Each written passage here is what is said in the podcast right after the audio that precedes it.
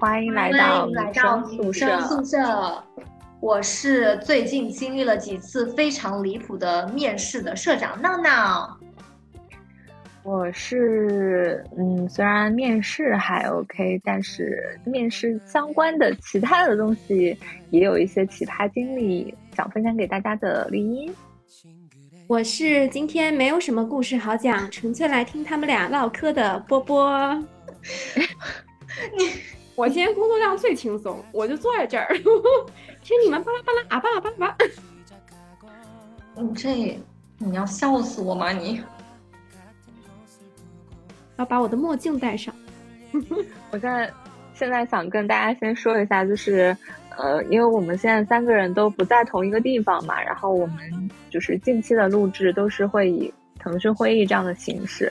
然后今天我们呃打开摄像头，打开那个话筒之后，发现了一个打开了一个新大门，就是呃腾讯会它有这个虚拟背景和美颜效果，然后我们三个人现在。就是波波有是带台风，对，戴着一个黑白的一个墨镜，然后我是戴着我的机甲战士眼镜，然后闹闹呢 是在一个星空背景下。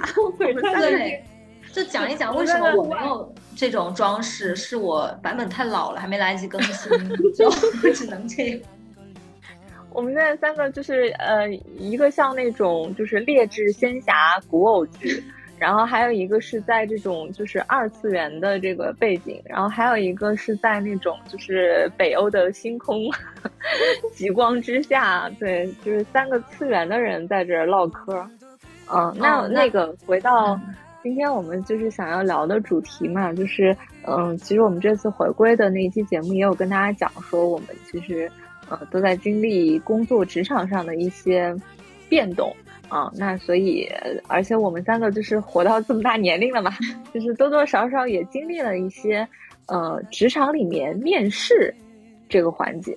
那其实，呃，可能我们也就是大部分时间被人家面试，然后也有经历过，就是我们在团队里面可能去面试其他人。那我觉得面试其实是职场里面一个非常永恒的一个话题啊，就是它永远有非常多。方法论也好，然后这个经验啊，然后复盘的这种东西也好，也有一些，就像我们刚才说的很奇葩，然后很值得吐槽的一些事情。对，那我们首先来有请社长闹闹来讲讲你最近的奇葩面试经历。为什么又是我啊？我其实，其实讲真的，我我觉得我自从呃毕业之后找工作，其实一直都挺顺的。就是一般都是别人来找我，或者说是我面试的公司一面就能给 offer 嘛，就整个面试过程很愉快。因为最近呢也知道我们三个在不同的时间段变成了待业青年，那个自由职业者，然后波波就最先找到了工作嘛，啊，这个我跟绿茵呢就疯狂的可能去经受了一些面试的折磨。那我最近呢是。突然就是说，哦，兼职不能长久的干下去，那我肯定还是要回归工作嘛。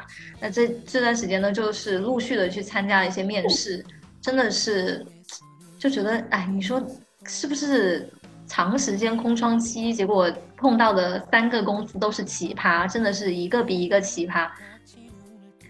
我我其实一开始我是想转行的，就是不太想做互联网运营嘛。那我就说，哎，既然我有英语专八的这个能力，那我能不能尝试着把这个英语捡回来，作为我的这个工作内容之一？就这时这时候正好新东方找我了。我想想啊，毕竟新东方是留学行业的老大嘛，那我就去试一试。找我的是一个文书岗位，其实我没出过国嘛，但是我们这里头有一个人他出过国，那就是波波。哎，这一次的这个作为全程听故事的波波不见了啊！他现在消失在那个仙侠古偶背景之外，他又缓缓的走来了，就是像一个天神一样降临回来。太好笑，真的，这我我我当时就想着，哎。那这个文书好像一直听出国的朋友有聊过嘛，应该就是对，就是我给大家解释一下为什么我刚才消失了呢？是因为我所在的这个天然峡谷里面有太多的蚊子出没了，然后我前面去跟蚊子斗智斗勇了，结果我不幸战败，现在拿着这个什么五比滴在我在往我的腿上拼命的抹药膏呢。哦，我还以为你想说你给大家解释一下文书是什么。那既然呃，既然我们这里头只有一个人知道文书是什么，那就请这个写过文书的波波给我们解释一下，这个文书岗位到底是干嘛的。嗯，文书岗位其实我觉得我不一定能够解释的非常。但是你接触过文书嘛，对吧？文书的话，我理解就是因为在出国，就是首先出国读书读书跟在国内去上国内的这种高校，它的一个呃入学流程不太一样嘛。出国的话，它走的是申请制，那申请制的话，你就需要准备一套的材料递交给国外的院校。然后这些材料里面最重要的就包含了你的一个个人的陈述，叫做 personal statement。那么这个文书呢，就是很多呃，如果英语能力不是那么好的国内学生，他可能会交给中介来去准备。那中介就会跟呃委托中介的学生去商量沟通，看看你呃，就总而就是嗯，用大白话来去概括这个文书的话，就是。会做一个自我介绍，然后介绍一下你的学校背景啊，你之前的一些实践经历啊，然后或者是有过工作的人，可能还会讲述一下工作经验。目的呢，就是让对方的一个外国院校的老师去了解你的一个申请背景是怎么样的，你的一个学术背景啊，你的一个呃 professional 的背景啊，嗯，大概就是这个样子吧。好，波波讲的非常的好，不愧是。呃，有过文书经历的人，那对我干的就是这个活，就是我来写文书，来，可就是要把那个签进来的学生推出去，就让国外的院校能够接接受他，并且录取他。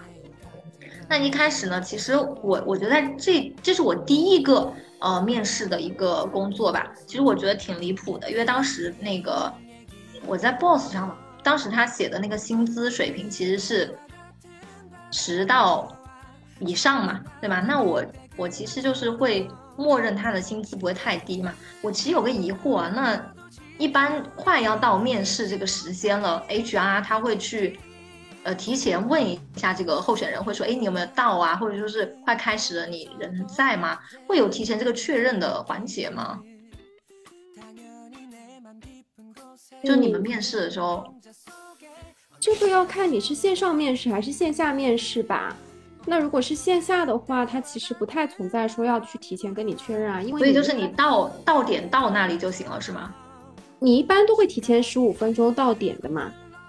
哦，我那天迟到了十分钟，我就自己跟人家说，我说迟到十分钟，那他也无所谓嘛。我进去之后就是整体的感觉其实挺压抑的，因为我就特意走到工作区域去扫了一眼，它就是密密麻麻的几排那种，像我们以前读大学的时候那种听力课上。呃，那种三面全都是玻璃，呃，隔分隔的那种工呃工作台吧，就一排一排全都是人在那边工作，密密麻麻的。呃，前台呢就让我填了一个表。我其实找工作以来，我第一次接触到入职要填那么详细的表的。我当当下其实就有点有点不太不太喜欢了，就有点抵触了。我就想说你。呃，一个私企，你何必要查户口呢？那他表里的内容也也蛮离谱的，他就是有涉及到我是否是呃本地户口，呃我的籍贯是哪里，我爸妈是干什么的，是否退休了，还有就是我我家有没有谁在这个行业内工作，如果有的话是谁，或者说是呃我们家有没有人在他们公司工作，嗯，包括还要填就是每一段工作的。这个税前薪资跟总薪资，我就觉得查的已经有点离谱了嘛。我这个时候其实填表的时候，我就已经不太，我就觉得，哎，这个公司可能公司文化跟我不太 match。完了之后，他还要我再填一份性格测试，嗯，接下来才进入面试环节嘛。那一进这个面试室，我看到 HR 的时候，我当时想，完蛋了，这 HR 虽然。呃 title 是主管，但是他给我一种非常稚嫩且就像是刚毕业的小姑娘的那种感觉。就整个面试他都没有针对我的一些经历去做问答，他都是在非常套路化的。呃，就是一个问题回答完之后就是下一个问题，就是我们没有任何的这种互动式的交流。呃，后来就提到薪资的时候，那他就会说，哦，那这个工资只有可能四，因为就是根据你的接单量啊，还有你推出学生的一个，呃，他录取名校的一个状况来。我我其实在这个面试当中，我就学到了很重要的一课嘛，就是其实 HR 他。他有时候定的那个薪资嘛，就是特别是在 Boss 上定的薪资，跟实际上你去聊的，他那个水分差太多了。这份工作其实我我是想觉得比较离谱的是这个表格的吐槽，因为我回来之后我有问其他人嘛，发现他们其实都有填表的这个经历，那我就想哦，可能是这是一个整个业内的一个常态吧。那嗯，之后我就走了，我就离开了这家。公司，这是我的第一次面试经历。那第二次呢？我要跟大家分享，就是重点是第二次，真的是非常离谱啊！你们你们知道我第二次的这个工工作，我其实呃，他们找我的时候讲的是一个油画投资公司嘛。那这个工作内容其实是要去国外把这些油画拿去布展，然后去介绍这些油画它是什么派系的，就把它做一个呃。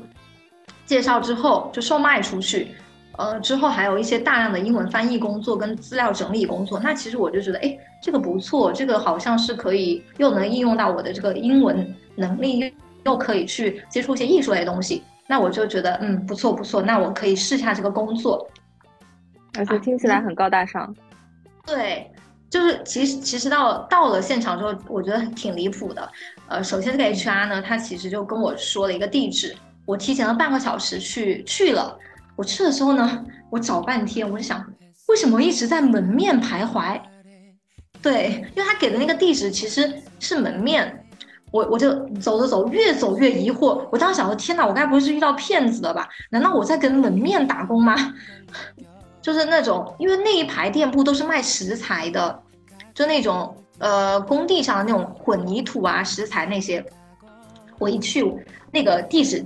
定位的就是那个食材，我一进去我特别懵逼，我说啊，我说你们要招人吗？是卖油画的吗？为什么你们要？为什么你们是建材公司啊？哦，嗯，我我当时就特别害怕，就警，嗯嗯，你们能想象我那种特别警惕又害怕又无助的那种表情吗？我就想说，天哪，太离谱了。哦，后来人家跟我说，哦，他其实在小区里头有两个门牌号，那个小区里头的可能才是你要找的公司。哦，那我的就松了一口气。这就是一开始就是那种很离谱的，我就慢慢的绕到里头去，我就发现哦，原来他给我的那个地址是在一个别墅区，那个小区全都是别墅房，我就进去，正好那个保安大叔，呃，给我开门之后，我就说，哎，请问那个门牌号的是一家公司吗？这里头都住宅对吧？他说对对，这里头都住宅，他说别墅区，你那个那个地址，他其实是一对夫妻在住，是在住人的。我当时又一惊，我说什么什么东西？一对夫妻住在那里，然后我进去面试，还而且还是一个油画公司，我就我非常忐忑。我当时就跟那个保安说：“我说该不会是骗子吧？”他说：“没有吧，那就是一家公司啊，你进去看看嘛。”然后我说：“那对夫妻好相处吗？他说看起来好像还可以吧？你进去你就知道嘛。”我又怀着忐忑的心情找到了那个别墅的入口。我发现有一只松狮在对着我不停的叫，真的太吓人了，我就一直站在门口就不敢进去。然后后来就是那个别墅开了门之后，我就被带到二楼去了。一进去之后，其实很离谱，很离谱，因为它其实就是一个住家。然后我呃带我进去的那个二楼呢，其实这个别墅是呃一个楼梯，它有两间房，左右两间。带我进去的是右边那个房，那房间其实比较小，总共有两台台式电脑加上一个桌子。呃，带我进去的那个人就是面试官之一，HR 还没有下来，他在三楼。等到我坐下来跟呃跟那个面试者差不多闲聊了一一一会儿，HR 就穿着像仙女一样的衣服缓缓向我走来。仙女一样的衣服是什么衣服啊？是那种晚礼服，你知道晚晚礼服那种。他梳着那个大髻头哦，哇，面无表情。我我就还站起来跟他致意了一下，我说我说啊老师好，他也没有搭理我，就是点了点头示意我坐下。我当时想哦，真的不愧是投资公司，还在我面前开始摆摆起谱来，啊，我就非常尴尬的，他们俩坐坐在那个桌子的两头，我就坐在中间，他们就开始轮番的问我。我就说，哎，我带了一份简历过来，你要看吗？那 HR 就说不用了，我已经看过你的简历了，你把这个简历给那个另外一个面试官看吧。我说 OK。其实我当时坐在那里的时候呢，那个面试官有带我去转了一圈整个公司的环境。其实这个公司呢就分为两个房间，左房间跟右房间。右房间就是办公的地方，左房间呢就是我即将的工作内容。你们猜是什么？我真的是非常是 油画没有错，但是一面墙全都是佛的油画呀，各种各样的佛。你知道我当时一进去之后，我有一种，嗯，就是我到底进了一家什么公司啊？哎，先说一下，我们我们对那个宗教啊，就是没有任何的那个，就是其他的意思哦，就是单纯表达一下震惊。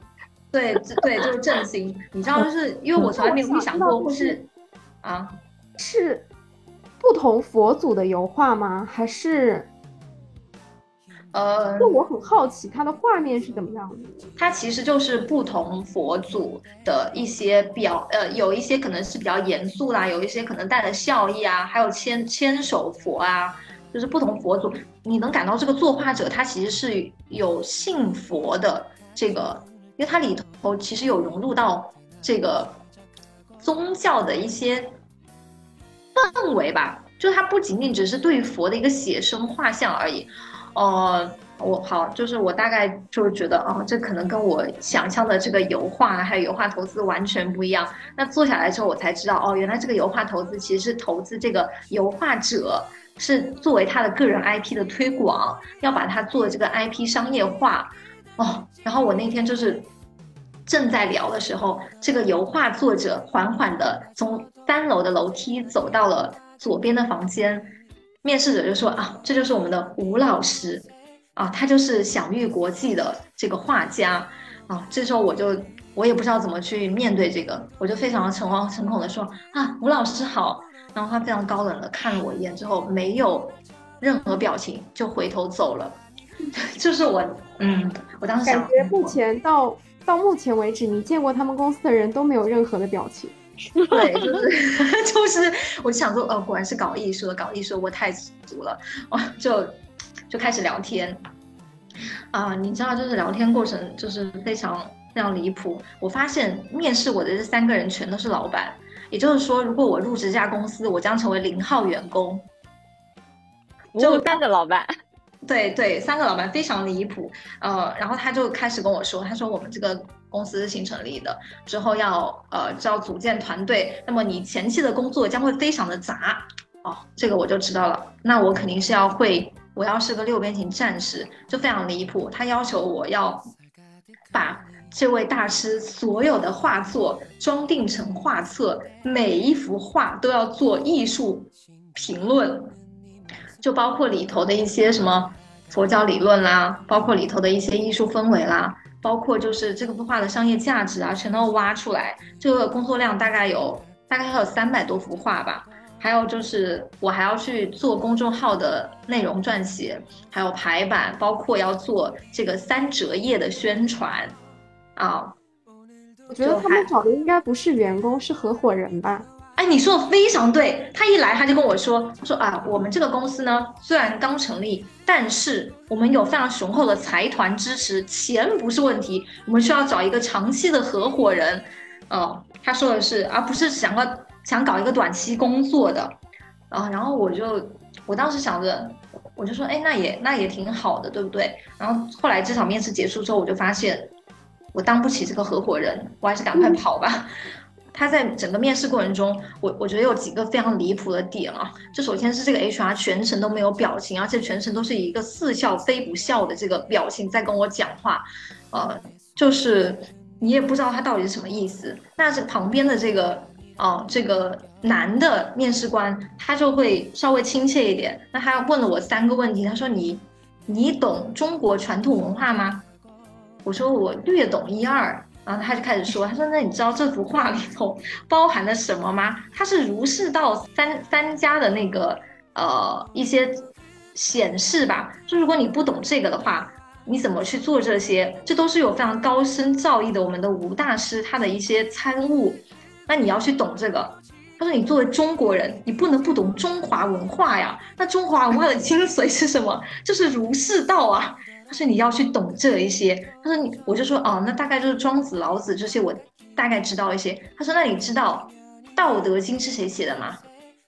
我天天看《道德经》，我觉得《道德经》非常的嗨。他跟我讲，我就只能尴尬的笑。我我我们三个人经常就是空气当中凝聚着尴尬的，就是那个真的，我我只能尬笑，因为他们两个在两头包围着我。我那天穿的又是文艺小清新。最好笑的是，我一去那个 HR 就说啊。你怎么跟照片长得一点都不像啊？你本人看起来年轻多了。我当 我当时我当时说啊，那个啊，谢谢谢谢你的夸奖，我本来就挺年轻的什么的。就你知道，就是全程非常尬。我就那个我从来都没有假笑过，但那一次就是从头假笑到尾。讲完这个中国文化之后，我被震到了之后，就开始这个男的面试官就跟我说：“你懂艺术史吗？”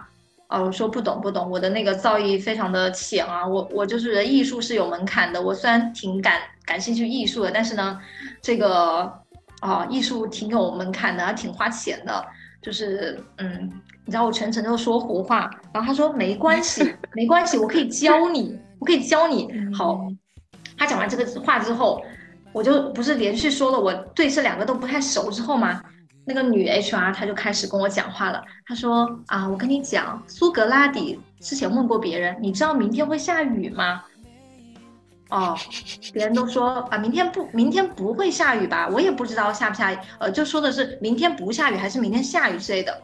接着说，他说那那个人就反问苏格拉底说，那你知道明天下不下雨吗？啊，苏格拉底说我不知道啊。那个人就说，那你不知道，你问我干什么？好，此时 HR 的重点来了。他说啊，苏格拉底说了，我知道我不知道，但是你不知道你不知道呀。哦，此时 HR 跟我来一句，他说，你看，这就是我想要告诉你的，你之前不知道你自己不知道中华传统文化，但是你通过我们这一次的提问跟面试，你知道了你自己不知道中华传统文化，这就是一个非常大的收获。往上问一下，你知不知道，不就知道了吗？我给你讲一个。就是很离谱啊，就是很离谱，我就我我又不能憋笑，就是我就我就用一种啊非常崇拜的眼神，你知道，就这时候考验演技的时候，到我说哦，今天真的是受教了，我今天知道了我自己不知道中华传统文化，我回去要恶补一下。之后呢？就是整个整个就很奇怪，因为我就觉得这个 HR 真的太奇怪了。之后他就说啊，那你看我们需要一个能力非常强的，那呃如果说招不到的话，我们也也最低要求就是能写公众号嘛之类的。他说好，现在我们开始笔试。我其实那时候已经想跑了，真的我的脚已经往外走了，但是我不知道怎么结束这个话题，因为我们这个面试室里头也挂了非常多的这个佛像的画。这时候，这个男面试官他就跟我说：“来，你现在随便的看一幅画，你现场给我写个评论吧。”哇，你知道我当时心情怎么样？我其实脑袋一片空白，我就是我我我真的非常想走，我又没有借口，我我就开始搜索，我就想说：天哪，他跟我指的这幅画，我一点想法都没有，我怎么去瞎掰呢？我其实这时候表情已经非常痛苦了，你们不能想象得到，就是那种便秘的表情。就是非常痛苦，又又没有办法表，又没有办法显示出我脑袋是一片空白的，我还得表示出，哎，我可能有点想法。然后这个时候呢，那个 HR 他来救了我一下，他说啊，这幅画可能稍微有点难吧，如果你没有灵感的话，那我们到对面的屋子来走一走，你随便挑一幅画，你来写，你有灵感的。我想说啊，那我要去挑一挑，说不定有好写的。那对面这个屋子呢，这时候就坐了这个画家本人，他在这个屋子里。我跟大家描述一下这个屋子是什么摆设哈，这个屋子就是呃四面墙全都挂满了这种佛像画跟有佛教意味的抽象画，有些篇幅很大，有些篇幅比较小。那屋子的那个角落的四周呢，都是这种打坐的这种叫什么蒲垫啊，四周都是哎对蒲团。这个画家本人呢，就在其中的一个蒲团上坐着，专心的画画，丝毫没有理睬我们。我就进去了。我此时环顾四周，我就发现每一个佛我都没有任何的想法。我就想说，哎，那我是要从这个佛像的表情去解读呢？是说这是一个笑佛，这是一个意味深沉的佛，这是一个悲伤的佛？我感觉好像不太对吧？如果这样评价一幅画的话，可能被人怼死。我就我我脑袋还是一片空白，我这时候呢我就想算了算了，我还是不要评价佛了。既然我决定硬着头皮写了，那我还是找抽象画吧。我，这时候 HR 就跟我说，他说你知道吗？这几幅画马上要去欧洲展览了，它是价值一百万欧元，而且它会被铺在二十米的展厅，用那个射灯照下，它的非常壮观。我这时候就开始啊。就开始我的表演了。我说，哦，是的，是的，我今天非常的荣幸能够在这里欣赏到吴大师的大作。就别人都是要花钱，而且还要花一百万去买来挂在家里呢，对不对？我现在就能提前欣赏到这么多画作，而且还能见到吴大师本人，我真的是太荣幸了。我，我今天真的是，真的是开了眼界了。好，我就，我这时候我就。目光瞄准了一幅，就类似于很像天空跟大地融合的这种意境画，我就仔细的去看了一下，好像有什么那种水仙花呀，那个金光的莲花呀，还有石头什么的，我就想，好，我要来瞎掰这幅画。其实我跟你们讲，这个画很像我现在的这个视频背景，就是有有有一点像，就是其实比它还要抽象一点。我就想，其实我很好奇你写了些什么东西，真的吗？这时候高潮就来了，就其实我脑袋还是一片空白，但是我真的很，就是你知道这个也不能丢面子嘛，是吧？这是好歹是新闻系毕业的，你怎么着也要瞎掰几句啊？我其实这这些话我一个都没看懂，我就说好，我既然看到花了，那我就把它想象成一条河，河的深处跟浅处，我就开始瞎掰了。这个时候，那个 H H R 就说：“你拿个蒲垫，坐在画面前写吧。”他给了我一张纸，一支笔。完了之后，我就拖了一个铺垫，坐在这个画的正前方。你能想象那个画面吗？我真的是 非常无语，我离那个画很近。我就我当时就想，嗯，怎么瞎掰呢？哦，这里有一朵花，那我就想象一下。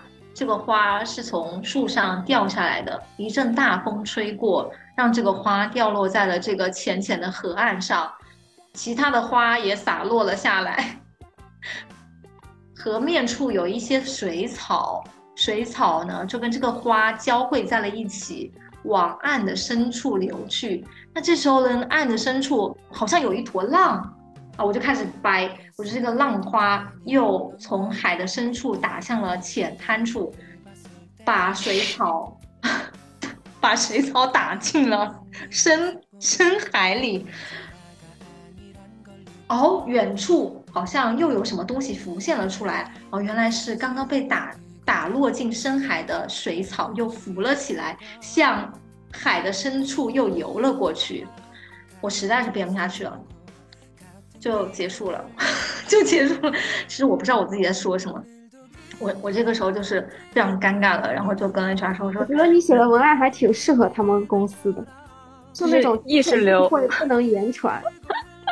哎，真的吗？你们没有很强的画面感？我觉得倒是很言行哎。我真的非常非常的尬，我我就我就我写不下去了，我还拿纸跟笔呢。我说我说姐姐，我写完了。”写完之后呢，他一看表情非常的凝重，因为他全程都没什么表情，但是我能看到他皱了一下眉头，我就说啊，是不是写的不太好啊？是我解读的不太不太不太对啊？因为我没有这么深厚的佛教的修养，其实我是不是看不出来啊？他说啊，他说这个东西呢，见仁见智吧，你心中是什么，你看到的就是什么。我说那别人看到的都是什么？他说那有的人看到的是云层的最深处啊，有的人看到的是一种。佛什么佛，就是有一个专有名词。他说：“哦，这个你可能不太懂。”我说：“哦哦，我今天听到的这个词我受掉了。”他说：“有的看到的就是宇宙的浩瀚，星空。”我说：“啊，我说哦，是这样啊，是这样。那我只能看到河和花，真的是太浅了，太浅了。”就开始，然后那个那个男面试官就把我的也拿去看，他对我进行了点评。你猜他怎么点评的？他说：“那个不愧是做编导的，写的非常的生动。但是缺乏了深度和艺术性。他说：“你看，你少了什么？你少了这个儒释道的精神啊，你少了这个艺术的解读啊。”我说：“是是是是是，我我是按照写小说的方式来写的，就是可能充满了想象力，但我确实是这个造诣不够。”完了之后，那个 HR 就开始了。他说：“这个对吧？你这个，你我们是想要找能力非常强的，你的能力非常强，但是呢，也不一定说符合我们的要求，对不对？就是有可能不匹配啊。那，那你你也不要觉得自己不好啊，就是这不是对你能力的否定。那当然，有些能力不强的人，那说不定很匹配我们公司呢。好，我就我就明白了，我可以走了。我此我此时内心窃喜，我想说啊，终于要离开这个奇葩之地了。这时候那个男。”面试官就开口了，他说啊，也不能这么说，我看重是你的学习能力，如果你愿意学习的话，我是可以教你的。他说我可以教你佛教，我可以教你佛教，我可以教你道德经，我可以教你老子、庄子，我可以。然后他说了一大堆之后，他说我跟你说，干人呐，还是得学习一下中华传统文化呀。你知道，作为一个中国人，你不能忘记这些呀。你对外传播的时候，你更是要知道这些。你连你自己国家的文明你都不知道，你怎么当一个中国人呢？我说是是是，老师您说的非常的好，我今天受益匪浅。我说我回去就马上恶补《道德经》。完 完了之后，我其实我真的不想再，我真的不想再这样瞎掰了。之后他就说，那如果你真的很想学习的话，我带你。我们只能给你学习的这个工资，我当时就明白了，我就想说，我我以为他下一步是要问你收钱呢，就是今天不要九九九九，今天只要九九九。我跟你有佛缘。哎，对对对，我也以为他会这样想，因为其实很多人都说我对佛的悟性还蛮高的，是没想到他这样这样讲嘛。然后我我我就觉得，嗯。我觉得哦，他还有点良心，还知道给我点实习费。完了之后，你知道，就特别好笑的是，跟我讲，跟我讲这些画在欧洲可以卖一百万欧元，然后就说啊，我现在要做 IP 的商业化。我说 OK，你做 IP 商业化，你要怎么做呢？他说我们打算把这些佛像啊印到 T 恤上，印到茶叶罐的那个包装上。哇，你知道我当时就内心翻了一个白眼，我说。但是我其实嘴上还在说，我说哦，您你们真是呃太有商业头脑跟智慧了。你你想啊，把一个金灿灿的佛印到茶叶罐上，跟我说，我说那你这个要我做小红书，你这个目标用户是谁啊？难道是国内的潮男潮女吗？不是，他的目标用户是佛缘们。哦，他跟我说，他说不是这样的。我我的用户是国外的那些高端买家，我们不我们不 kill 国内用户，但是你要知道墙外开花墙内香啊。我说 O OK 哦哦 啊，我就然后我就，而且你知道，在他跟我讲苏格拉底那段话的时候，在我正在苦恼我怎么写这段抽象话的时候，窗外下起了暴雨。真的是非常事实的一段暴雨，我就坐在那个玻璃窗前。他跟我讲，他说：“你看我们公司非常的人性化，人性化管理、扁平化管理，我们也不希望有太多的层级制度。所以他说，如果你们来入职了，这就是你们的办公室，非常的好，在别墅，你想一下，这是多么优美的办公环境之类的。就你知道，我对着那些窗外的暴雨就毫无波澜。就我当时就就想着。”真的是太离谱的一家公司，就非常离谱的一个经历。我就觉得他们其实也没搞清楚自己要的是什么样的人。嗯，对，就我觉得其实不知道自己要怎么样的人，而是根本就没有这样的人存在。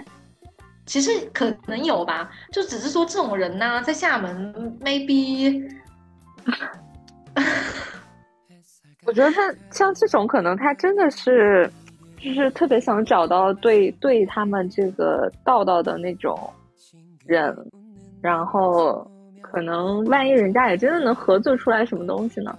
哎，其实我刚才听你说这个这个讲这个面试经历的时候，我就突然一段回忆涌上心头，因为你说去那个别墅区啊，然后包括那个里面是就是会有人住在那儿啊什么的，我忽然想到，其实我之前在的一家公司就是也是。创业阶段的创业公司，其实也是的。当我现在翻过头来想的时候，嗯，因为我是就是是公司成立第一天就在的嘛，所以就会觉得哎，一切还挺挺顺其自然，挺正常的。然后直到呢，嗯，当时我们公司也是在招人，然后因为公司规模比较小嘛，所以其实当时也是在一个别墅区里面。租了一个两层的别墅，然后带院子那种，但是，嗯，房间什么的会多一点。然后包括楼下它是那种那个别墅，哎，对吧？是那个吧？哦，对，波波波波去过。哎，你好像没去过，就是去过呀。嗯，是。啊，你去过是吗？对，就是其实你现在想那个地方，就是跟你这次经历的其实差不多嘛，只是说因为那个时候，比如说你们是因为认识我去了，但是我印象非常清楚，有一个面试的。大概那个时候也是招，呃，相对初级一点的职位，然后有一个小女孩，但是带着她的爸爸来一起面试的，是她是因为觉得不靠谱是吗？对 我现在想想，就是她肯定是，呃，比如说他在招聘平台上看到了这家公司规模也比较小，然后做的事情应该在当时其实算比较新的嘛，就是或者说不是说那种非常传统的行业。然后又是在一个别墅区，然后又是在不是那么市中心的地方，啊，然后我估计他是可能会觉得有点危险。然后我印象非常清楚，就是他在他去里面的那个房间面试嘛，然后他爸爸就在我们门口的那个嗯换鞋的那个凳子上面坐着，就等他面面试完了。其实当时我的第一反应是觉得，我说。呃，因为我们招的也不是实习生嘛，是正职，那至少这个女孩是，呃，已经毕业了。然后我觉得，哎，那你至少可能二十岁往上了吧？那怎么面试还要带着爸爸来啊？但是其实今天我我切换了视角来看的时候，我就觉得，什么带爸爸面试、带男朋友面试，好像也能理解吧？对呀，你你你你想一下，特别是我对那一代还比较熟，我我觉得好像就是门面。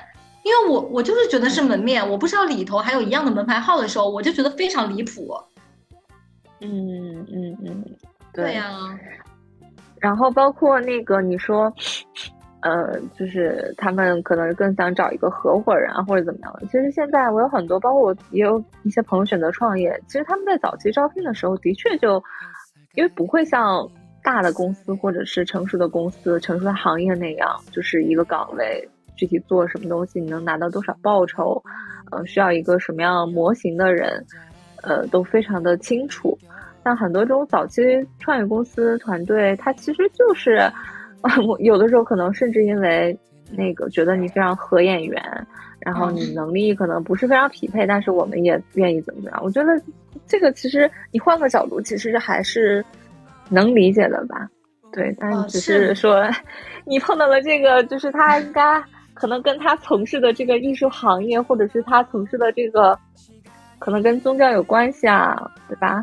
就啊，对，就是他们讲话太玄乎了。那你你说我不知道这件事情，你跟我讲白话不行了吗？你还用苏格拉底的这个故事来告诉我？可能在他的在他的语言体系里面，在他的世界里面，这就是一个非常正常、非常通用的一个表达吧。哦，我我是在想，如果说他真的想招合伙人，而且是这种呃能力比较全面的，包括又会运营又会推广，还会商业化，还要会翻译跟这个呃作品鉴赏的，那我觉得很有可能是他要找的这个人是对这个画家他有个人崇拜的，就是他他因为太想追随这个作家，有可能啊，那那可能才会去投入非常大的热情啊，去去做这件事情。就跟偶像明星一样嘛，那，我喜欢这个偶像，那我肯定就是想要那个，对吧？我我我想我想要倾注所有的力量，我也不在乎我的我我的职职责有多少，我就要去把你推到商业化去。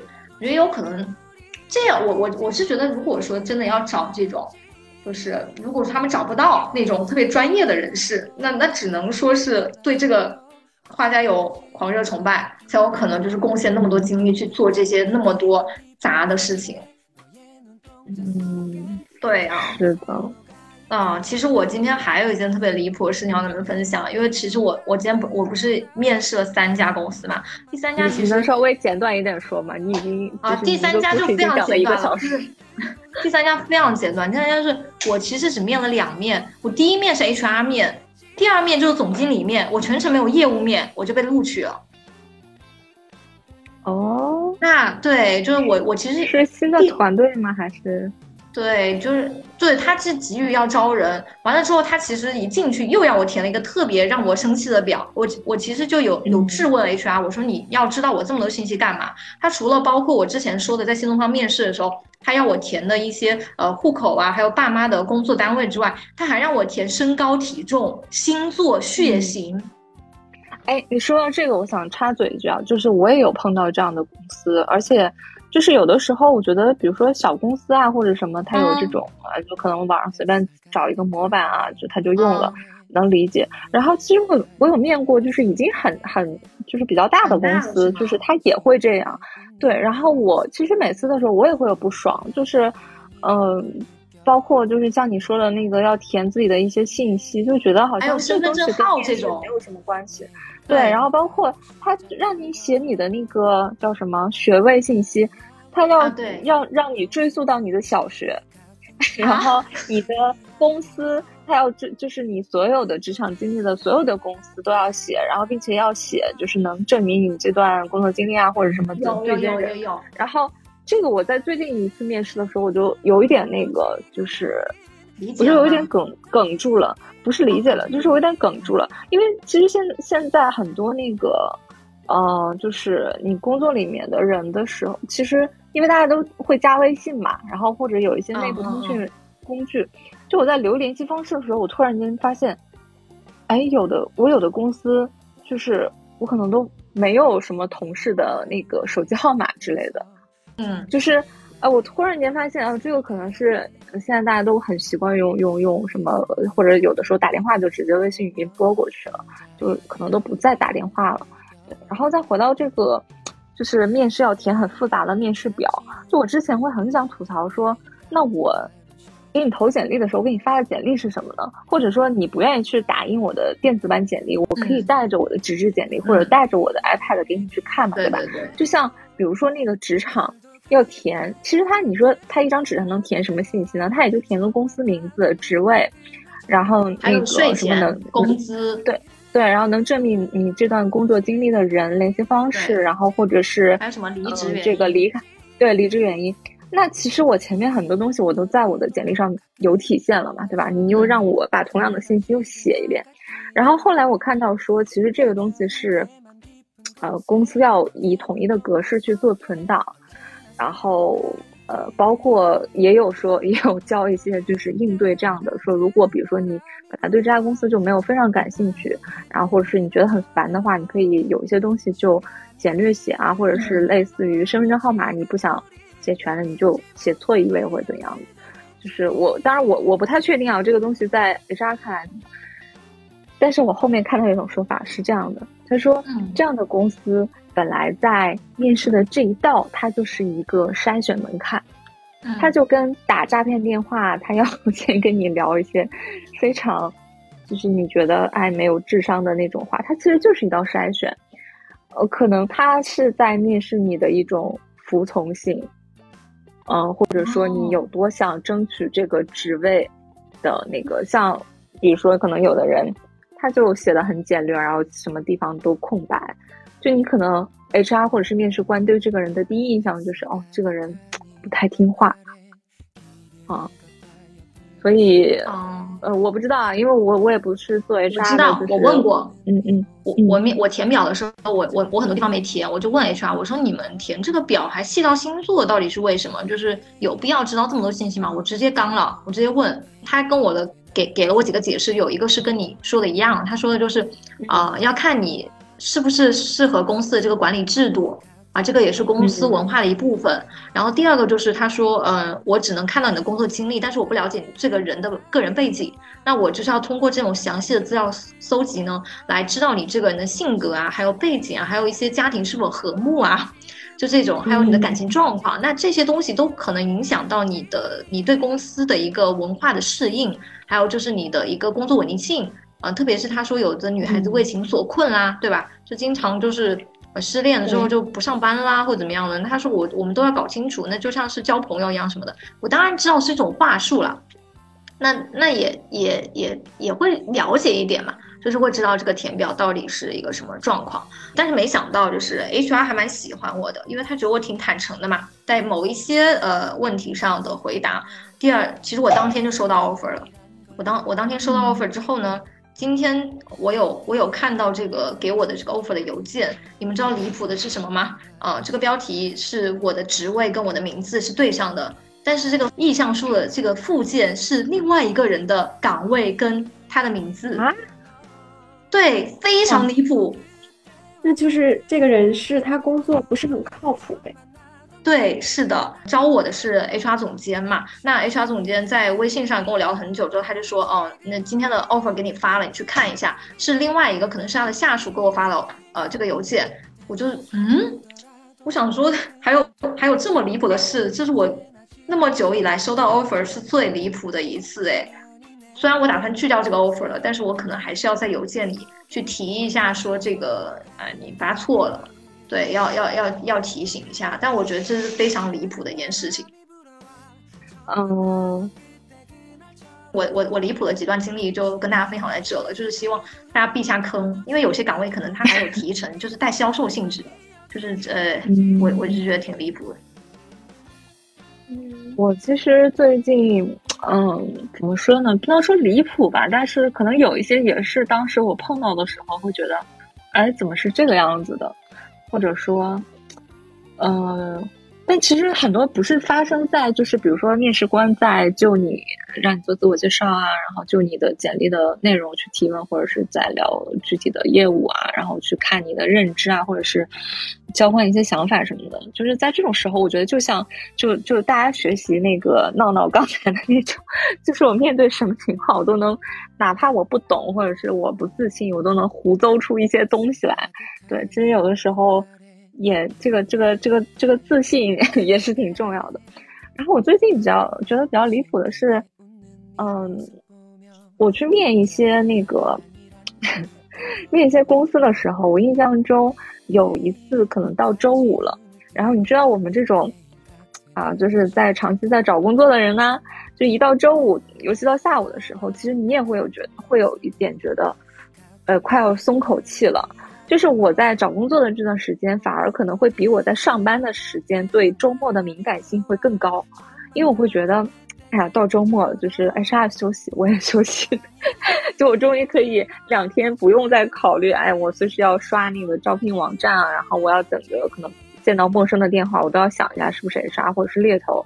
然后实际上是那个外卖送到门口，就我会解 脱的这样的一个状态嘛。然后有一次大概周五中午的时候，然后我到周五下午，我接到了两个 HR 的那个就是约面试的时间，然后呢一家约在了周五晚上的八点钟，然后另外一家呢约在了周六早上的十点钟，就是这两家公司呢。对这两家公司呢，都是我们行业内的，就是所谓的大厂啊。然后我当时心想，不愧是大厂，不愧是传闻中的卷血汗工厂。这个 这个面试时间，这个面试时间真的是绝了。然后呢，因为都是那个线上面试，对，都就是都是线上面试嘛。其实你想，我在家我无所谓的，对吧？我这个那个面试这个。线上的这个链接一关，我就可以躺在我的床上了。但是这些面试官，他们就都会，呃，处于工作状态，然后基本上都在公司。对，然后，嗯，这是就是约的都是一轮面试嘛。然后这家那个周五晚上八点钟面试的，我记得那个面试官还迟到了一会儿，就大概推迟到了九点多钟才开始。然后很明显，他那边也还是比较忙的，比较匆忙的一个面试。然后呢，我这个是一面，一面过完了之后呢，就约二面的时间。二面的时间约在了周二晚上的十点钟，然后，然后因为这个二轮的面试官，因为因他还是业务面嘛，是一轮面试的这个，在上一集，又因为临时开会推迟到了晚上十一点，就是我在最近非常明显的感受到，就是我就是行业内的几大大厂都面试过了嘛，就是真的非常卷，可能尤其在今年的这种大的环境下不是很好的。就是就是感觉他们变得更卷了，在招聘的这个环节，你都能感觉到他们变得更卷了。对，然后，嗯，这是一个，就是 可能也是我们行业的问题，或者是这几家可能选择的时间点的问题。然后另外一个呢，就是，嗯，也是在最近面试。啊，然后也是啊，某些那个也是叫得出来名字的公司哈，就是我会在面试环节感觉非常的，我作为一个面试者，我的感觉会非常的不好。啊，这个不好是体现在哪儿呢？就是，嗯，有一家公司，他约的一个，呃，我我大概就是投完了简历之后，我大概有将近可能三个礼拜吧，才收到这个 HR 来给我打电话，就是他们终于完成了简历筛选的这个环节。那我觉得啊，可能大厂嘛，或者是投你们的人比较多，这个能理解。然后约了这个面试时间呢，又一竿子知道了两周以后。两周以后呢，终于约了一个一面的时间。然后这个一面的时间改了，前前后后改了三次。就是说啊，嗯，那边面试面试官碰到什么事情或者怎么样了，我说那好，OK，能理解，对吧？这个可能，比如说他碰到了上一个会议没结束啊什么的，也能也都能理解。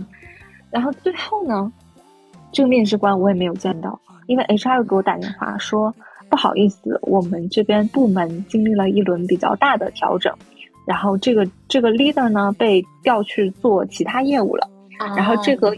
这个业务本身呢也会就是有一轮新的调整，会有一个新的 leader 来带，然后呢就是我我们会跟您保持联系，然后如果新的 leader 有就是这个相关的职位招聘的话，我们会优先联系你，嗯。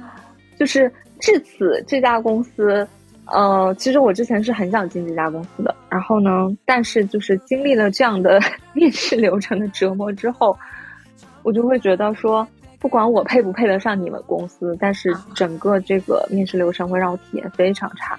然后包括我之后问了一些我其他的朋友啊，就是或者我会去刷一些这个职场的这种网站，就是大家普遍反映。嗯，对，大家普遍反映这家公司的流程就是非常之冗长，然后它可能本来正常的就会有四五轮，然后每一轮的战线就会拉的时间非常长，就是大家都会困惑说，因为有一些算是急招或者是新建立的业务，那你为什么要拉这么长的战线？就是后来说，可能在这家公司 HR 的这个话语权会比较大一点，就是比如说你前面已经历历经完了两轮或者三轮的这个业务面。但是到 HR 那一轮的话，你是还是有可能会不通过，对。然后包括它的战线，可能正常的入职就是大概要至少呃两两个月、三个月这样的时长。然后包括，嗯，我之前很困惑的说，那两三个月嘛，正常就是找工作，可能今年的环境会，今年的这个形势会有点特殊啊。那如果在以前的话，两三个月，其实大部分人应该已经找到了公司，然后。甚至可能入职了嘛？嗯，那我说这家公司就是就是他不害怕这个东西嘛，或者是他不考虑这个因素嘛？然后人家说就是不考虑啊，就是你入职了也没有关系啊，就是如果你想来，或者是你通过了后面的面试流程的话，你想来 OK 的呀。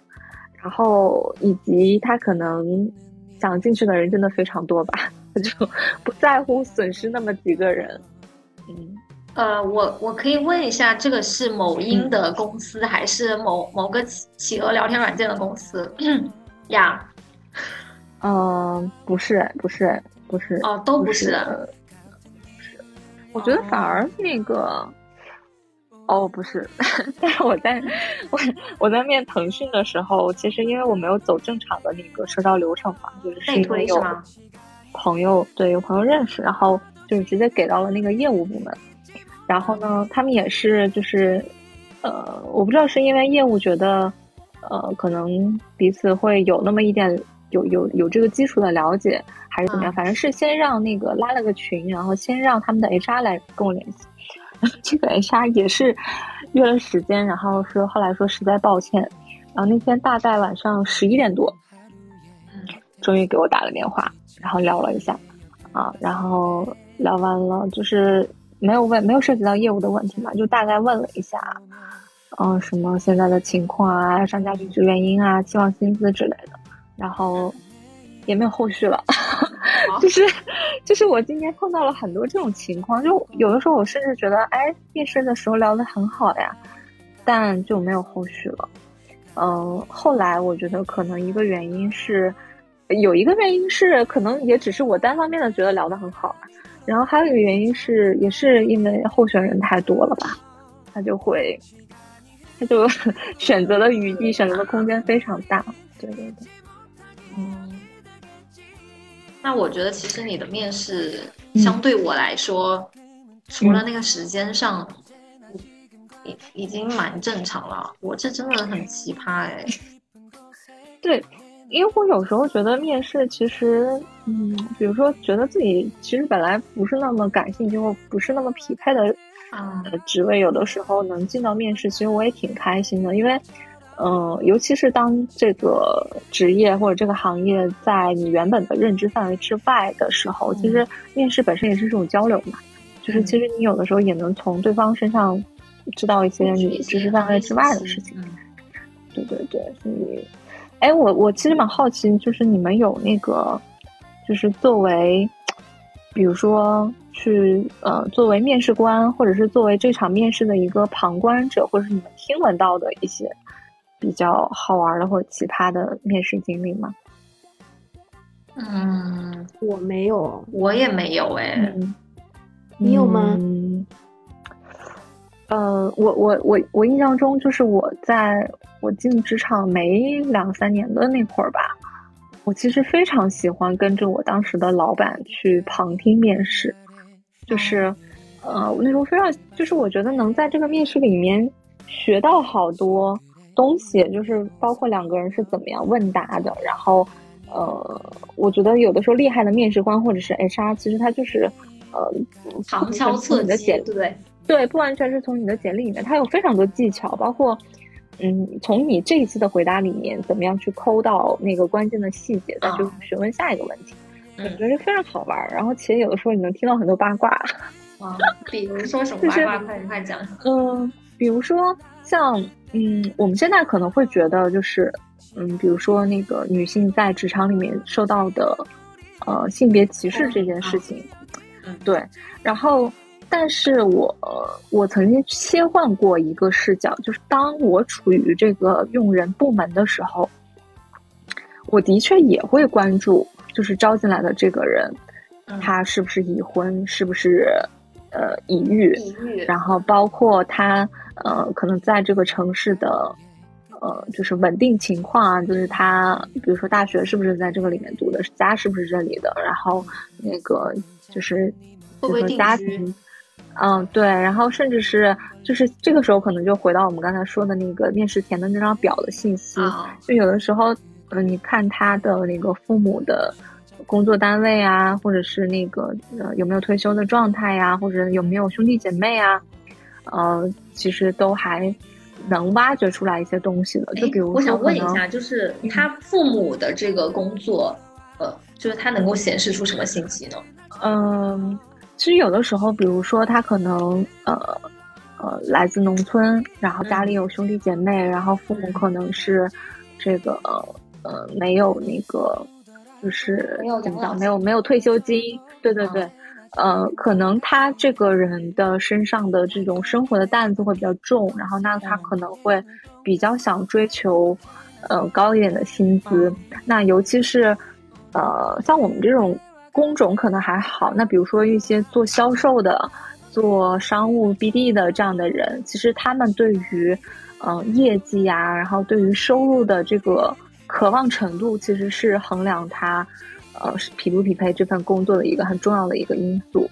对，那你，呃，如果一个人已经生活无忧，然后我只想那个朝九晚五做份工作。呃，他对工资可能要求就不会那么高，然后同时他也可能不太追求就是继续往上爬，就是那种。对对对对对，这是一个。然后另外一个的话就是稳定度的这个问题，就是可能它涉及到，比如说对女性来说，她是不是要分一份精力给家庭，然后她是不是这个呃，可能入职半年，她就要去生孩子这些东西，就是从我们的角度上来讲，一方面觉得这个为什么你你你你在面试里面不会要求一个男性，你会去看他的婚育情况，然后你不会觉得一个男性要分精力去照顾他的家庭，你觉得这是一种不公平。但是同时，这又是一种现状，就是现状就是一个家庭里面，通常是女性承担起了这个照顾家庭、照顾孩子、照顾老人的这个这个重担。呃，更多时候，比如说这个孩子还小，在幼儿园、在在小学生病了，可能大多数情况就是妈妈请假去照顾。那你如果你作为这个用人部门的话，你你确实是要考虑，比如说。我这一天大家工作八个小时，但这个人就是要经常请三个小时的假，去照顾他生活里面的其他事情。那你是不是能承担得住？对，然后包括一个非常敏感的问题，就是女性生育的这个问题啊，之前会存在非常就是有有引发过非常大的争议的这种，就是我入职了我就怀孕了怎么办？啊，嗯，这个。呃，我觉得暂时可能不是我们能讨论得了的哈。那那就是你看你这次面试有没有被问过？就是你看你现在三十岁了，然后你又未婚未育，你之后在这个上面有没有什么打算？有没有被问到过这方面的问题？哎，你说到这个东西，我还真觉得就是我们互联网行业好像是相对来说会特殊一点，就是。嗯，如果说我就是说三十岁啊，或者是什么年龄，我觉得他可能更多的考虑的是你是不是想继续从事互联网这个行业，以及你 你能接受这个工作卷到什么程度，你能不能承受。哦。而更多的，好像我我很少会碰到面试里面问我有没有结婚、有没有生孩子、有没有男朋友这件事情。我这次拿到 offer 的这家，他就有问我，他非常隐晦的问我，他说：“你看你现在未婚未育，对吧？你你在这个情感上你有什么打算？”那我的回答就是：男人靠不住啊，姐妹要靠自己啊。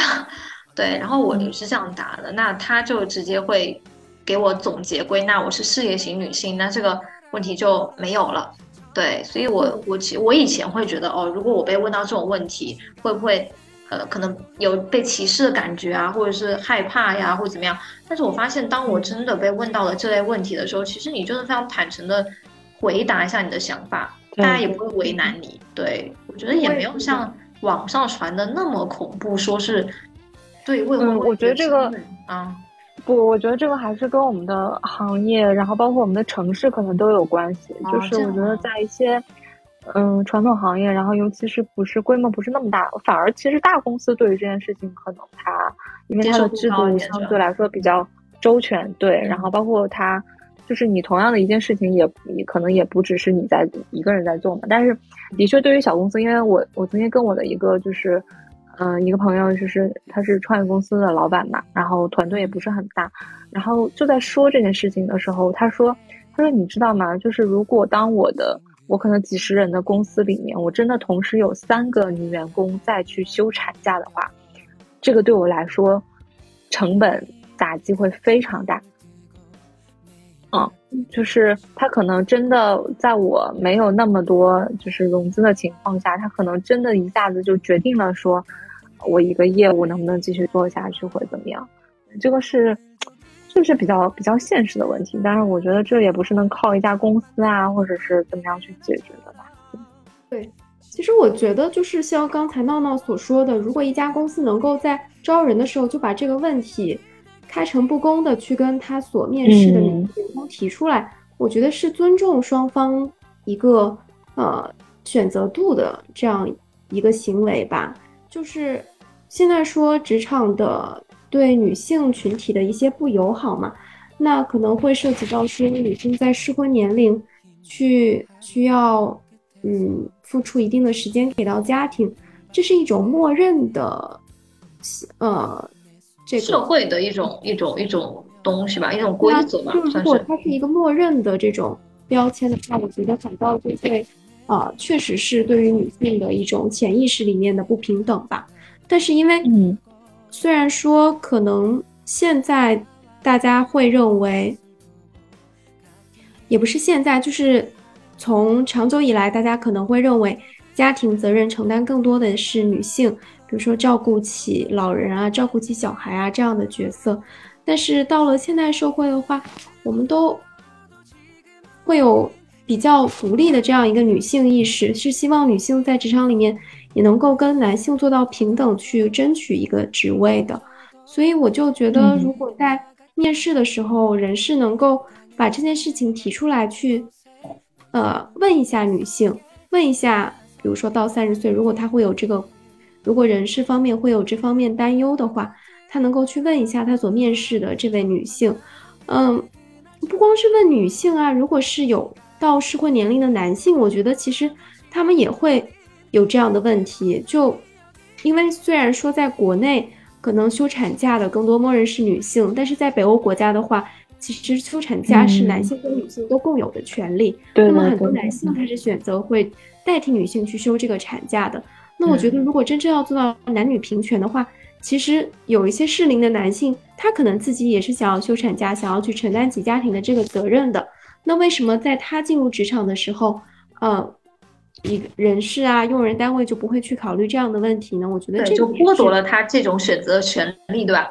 对啊，我觉得这个就是，嗯，默认，嗯，不去，呃，默认说女性到了适婚年龄进入职场。可能会成为阻碍职场发展的一种，呃，呃劣势的话，不如就是把这个问题提出来，在面试的时候都去问，不管不分男女平等的去发问。我觉得这个会是推动男女平权在职场方面的一个比较好的进步吧。嗯，怎么就突然想到了男女平权？没有，因为今天晚上太多你们的故事了，我实在没有话可以说了。哎呦，就嗯，最近反正是也也学到蛮多的。哎，我突然突然想到一个跟这次其实无关的一个很搞笑的事情。我那天其实跟我现在咖啡店兼职的老板在聊天嘛，就突然聊到我们这个节目，呃，就是我们老板娘说在哪里，我要去找来听一下的时候，我突然脑子里短路了，我说，哎，好像上一期聊的就是吐槽我老板。然后我就想说，天哪，我怎么会讲出这种话啊？我就跟我老板娘赶快说，我说，哎，我的节目现在保留一点悬念吧，等到呃我我不在这干了之后，你再来听吧。我那一天一定会告诉你这个节目叫什么的，因为真的，你给我好好听听我们是怎么吐槽你的。对我。我真的，我那天忘记我上一期节目在吐槽我老板了，我就居然还胆大胆大的跟他推荐我们节目，哇！我当时想的真的是还好，我突然突然一下子清醒了，不然我可能要面临社死哎！老板跟老板娘都坐在我面前，我这 然后还要放我吐槽他的节目，嗯，哎呀。好了，那今天其实聊的也蛮多的，特别是闹闹我，就是我的真的是讲了太多的这个篇幅太长了，就嗯也想讲出来让大家笑一笑嘛。我们今天的话题就到这里吧。那大家还是可以在喜马拉雅呀，在网易云啊，在小宇宙啊，呃，还有 Podcast 啊，诶，是 Podcast 吗？嗯嗯，好像是吧。呃，可能收听到我们的节目。下期呢，我们会啊跟大家做个预告一下。下期我们我们会跟大家来聊一聊最近呢绿茵呃刷了非常多遍，然后又给我们安利了非常多遍，我们都无动于衷。最后终于 你好意思说？对，最后终于啊决定借他的账号来看一看的这部电影啊，我们下期会跟大家来聊一聊这部电影啊，大家期待一下。好。这个电影叫《宇宙探索编辑部》，然后我们节目发布的时候，应该它呃已经上了这个各大视频平台，然后同时电影院应该还有少量的排片可以看到，所以我们这里先给大家做一个小小的预告嘛，然后下期会来跟大家聊这个电影。想要跟我们一起同步的话，就可以先先去预习一下，没有账号的就借借账号好了。那预习预习不至于，就是如果。嗯，都比较对这个电影有比较感兴趣的，然后可以先看一下吧。对，然后因为我们可能会有剧透。啊，对对，挺搞笑的，挺搞笑。就是我我看了一半，呃，目前来说就是又荒诞又搞笑。如果能 get 到笑点的，会觉得非常好笑啊。好，那今天我们节目就到这里结束了，大家晚安。晚安，拜拜。嗯，拜拜。